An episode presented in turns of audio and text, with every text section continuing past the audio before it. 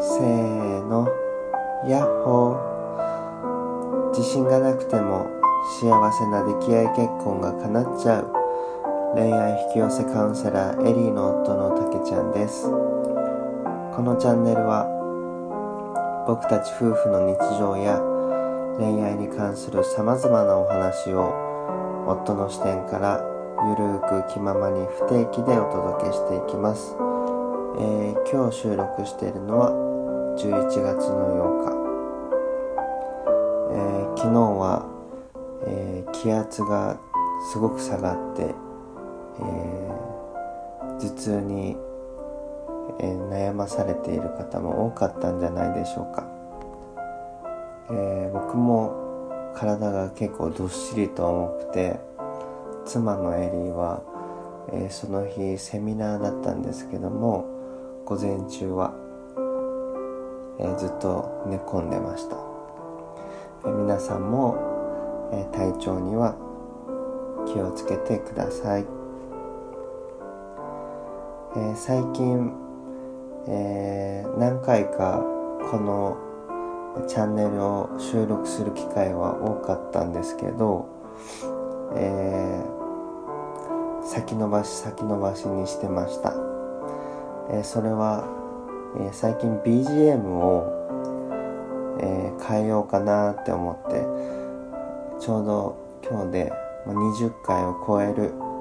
放送になるのでもうちょっと明るい曲にしようかなとか思いながらいろいろ探してみました。ただ僕のコンセプトとしてこう朝も夜も心地よくこう聴けるような感じで、えー、イメージしていたのでなかなかしっくりくるものがなくて結局またこの音楽でやっていこうかなと決めました、まあ、その時感じたこの曲を選んだ時のときめきっていうのを大事にしようかなって思ってます。えーもう11月もあっという間に1週間が経ってハロウィンが終わったかと思うと今度はもう一気にクリスマスモードになりましたよね、えー、街もえー、っと場所によってはもうクリスマスソングが流れていたりだとか我が家もハロウィンが終わると妻のエリーはウキウキしながらクリスマスツリーを家に飾ってクリスマスソングを流しながら、えー、この約2ヶ月間をウキウキして過ごしてます。最初はちょっと驚いたんですけども僕も一緒に暮らして毎年過ごす中でそれが恒例になっていて自分も楽しめるようになってます。なので、えー、妻のエリーは今とてもウキウキ状態でいいエネルギーが出てるので皆さんもエリーに触れる機会がありましたら是非そのパワーを感じてみてください、えー、さて、えー、今回のテーマは先日のエリーのブログでもあったんですけどもどうしても相手を好きになれないというテーマでお話ししていきたいと思います。僕もそんな時があったなぁと振り返りながら、えー、参考になればと思って実体験をお話ししていきます、えー、僕は、えー、エリーと出会う前えっ、ー、と約1年間、えー、同棲をした彼女がいてその後婚約解消をしたんですけどもちょうど何年か前のこの寒い時期だったと記憶してます。その時は結構体もボロボロな状態で気持ちがなかなか整理ができてない状態だったんですけどもなんかこう穴埋めをするかのように前に進まなきゃとか新しい恋愛で忘れようっていう思いで必死で婚活アプリでこう登録して何人かうまくいきそうだなと思う人と会ってみたりしてなんかしっくりこないなっていうのを繰り返していて。でだんだんこうクリスマスが近づいてくると焦るわけですよ。でその時どうしたかというと一人でクリスマスを過ごすのも寂しいなと思って思い切って、えー、一人参加限定のマチコンに都内に、えー、行ってきました。でそのパーティーではマチコンってそういうもんだと思うんですけどこう何人か同性のグループがあって異性グループにこう時間ごとにこう変わっていくみたいな仕組みだったんですけども、えー、多分6人1組ぐらいで何人か、えー、グループ変わりながらこう話していってまあその時に話が盛り上がったある女性がいてまあ、あっという間にその一次会は、まあ、このマチコン自体終わってその気が合った人たちと一緒に二次会に行ったんですよ。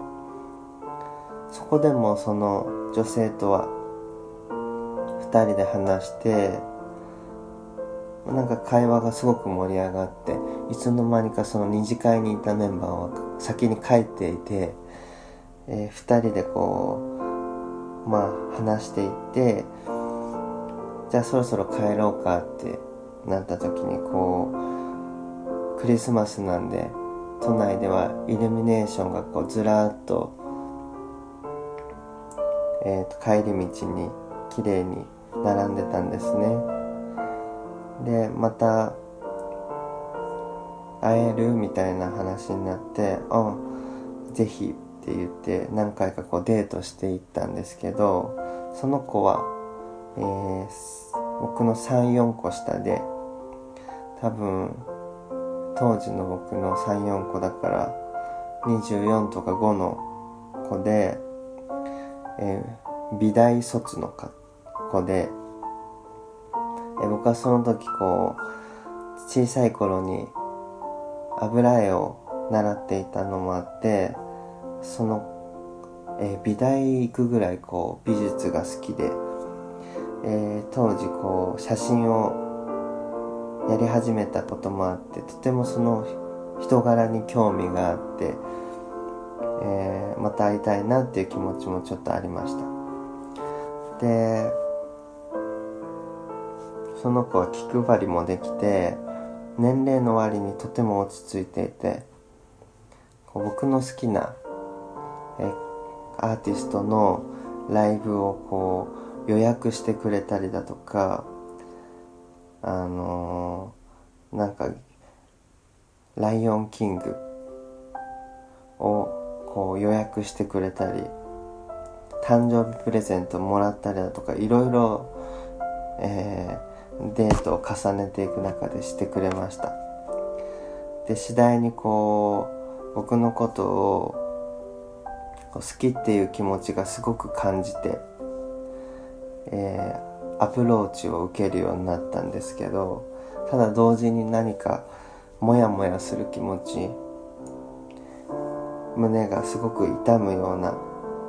罪悪感みたいのが生まれてきたんです。ただ僕も他に気になる人もいなかったのでこう誘われたらデートに行くようにしてたんですけどもある時こう告白されて突然。その時にすぐに答えが出なかったんですね。で時間をもらってこう考える中で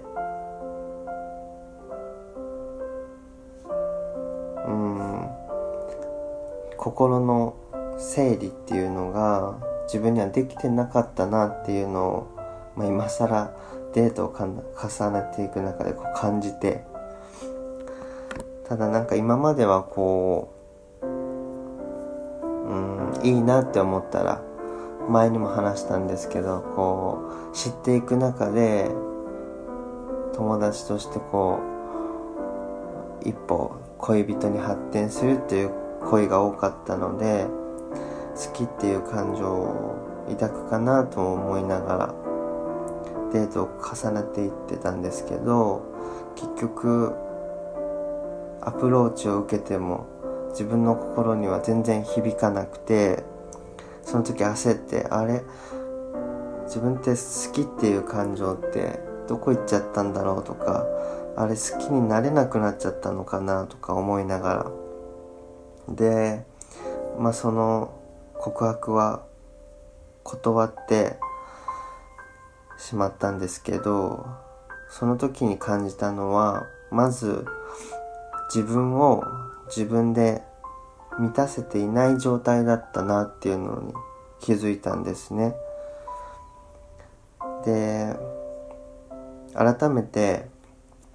今したいことは何っていうことを自分の心に心の声を聞いてみたらなんと恋愛はしばらく休みたいという言葉が聞こえてきました。なので僕はまあ焦る気持ちもあったんですけどもしばらくこう婚活をお休みすることにしました。でじゃあ何やりたいの？って。また聞いてみた時に一度きりの人生だからやりたいことに挑戦してみたい。っていう思いが出て難関資格の資格勉強をするようになりました。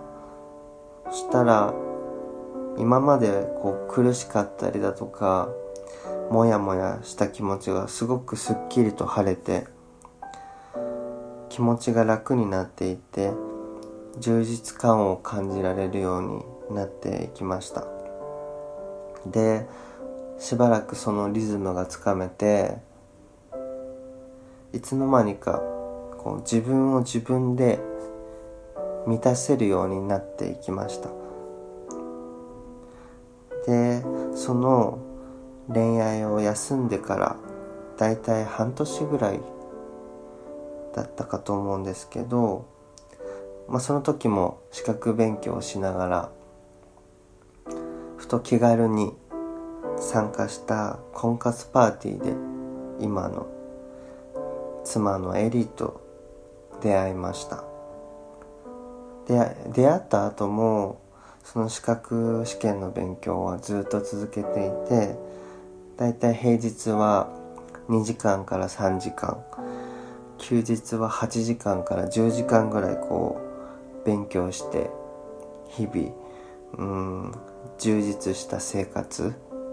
自分なりにはやりたいことをこうやってきてえー、妻と妻のエリーとのデートもだいたい月に1日泊まりのデートと半日。えご飯だけのデート。だいたい1.5日をこう何ヶ月もこう続けながらお互いを知っていったっていう感じなんですけど、え、またちょっと長くなっちゃったんですけども